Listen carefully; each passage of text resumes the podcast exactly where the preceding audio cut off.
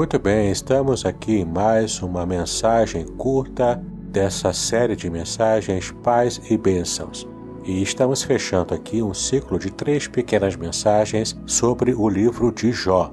Espero que você esteja aproveitando bastante e que seja uma bênção para a sua vida, como está sendo para mim produzir essas mensagens. E o texto que nós vamos trabalhar agora está no capítulo 19 de Jó, versículo 25. É um texto bastante conhecido. E o texto fala o seguinte: Porque eu sei que o meu redentor vive e que por fim se levantará sobre a terra. Então, de fato, Jó estava enfrentando as dificuldades todas que nós conhecemos. Na sua luta para preservar o seu coração íntegro diante de Deus, ele estava ali enfrentando, junto com a sua esposa, as lutas de quem perde tudo, de quem conhece o fundo do poço bem de perto. Infelizmente, Jó estava enfrentando isso, mas Deus estava no controle. Deus estava produzindo crescimento e amadurecimento espiritual para o homem que já tinha muitas qualidades, que já estava com essas qualidades agradando o coração de Deus.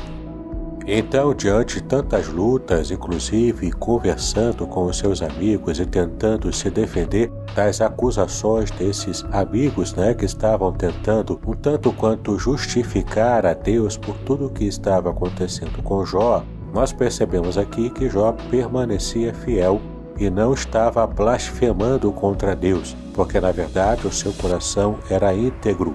E essa era toda a disputa entre Satanás e o próprio Senhor a disputa pela sinceridade, pela integridade do coração de Jó. Portanto, o próprio Jó, no meio dos seus sofrimentos, ele faz uma declaração poderosíssima.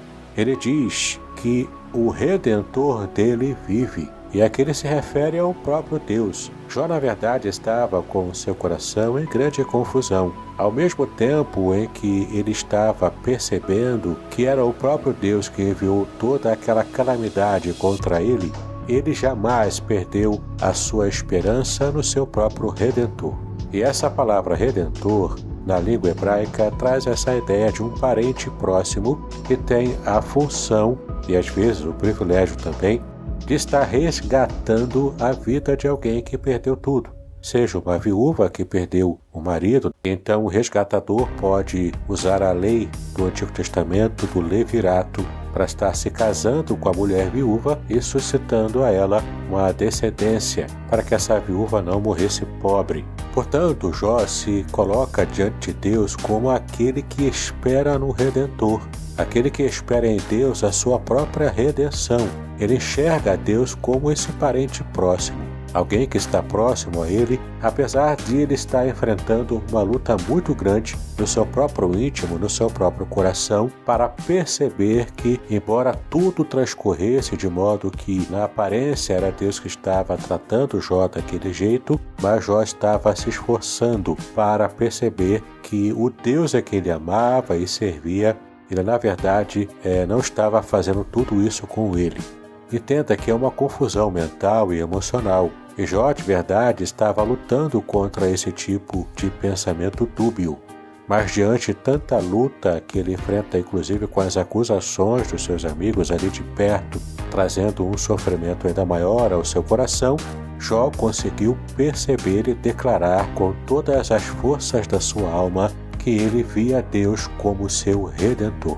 E mesmo diante de sua própria morte, inclusive, porque o texto no versículo 26 fala o seguinte: E depois de consumida a minha pele, contudo, ainda em minha carne verei a Deus. Ele então declara sua confiança irrestrita, inabalável no poder de Deus, que é o seu redentor próximo uma tremenda lição para as nossas vidas espirituais. Muitas vezes nós queremos culpar a Deus e nos distanciamos dele quando enfrentamos dificuldades.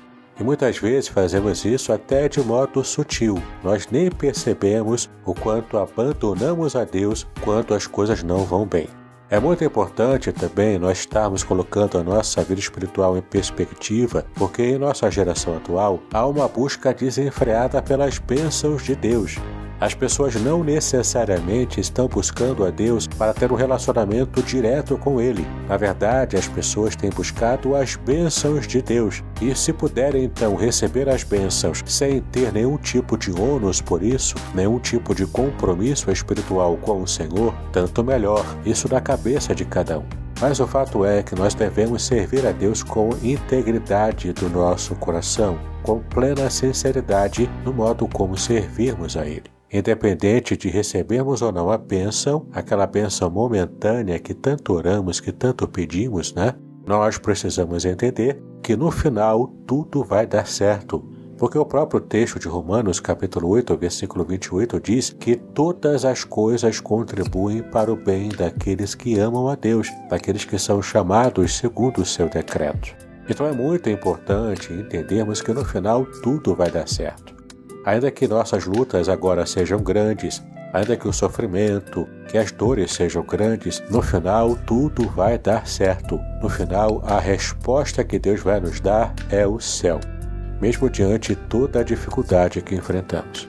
Então, que os estudos que fizemos aqui nessas pequenas mensagens, através da vida do patriarca Jó, que esses estudos possam ter servido de bênção para a sua vida espiritual, como serviu também para a minha. Bom, vamos então orar para encerrar esse episódio dessa pequena série Pais e Bênçãos. Senhor, nós te exaltamos pelo privilégio que tivemos de ter contado mais uma vez com a tua palavra. Que a tua graça esteja nos alcançando que a tua bênção esteja sobre todos nós e que, assim como o teu servo Jó no passado, também possamos aprender a termos a nossa integridade intacta diante do Senhor.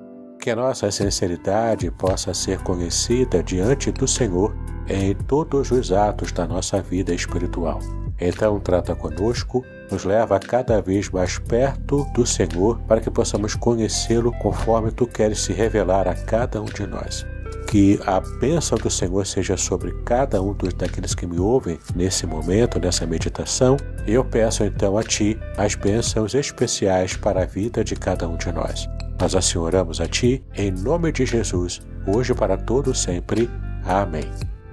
Muito bem, que Deus nos abençoe a todos, paz e bênção sobre a sua vida.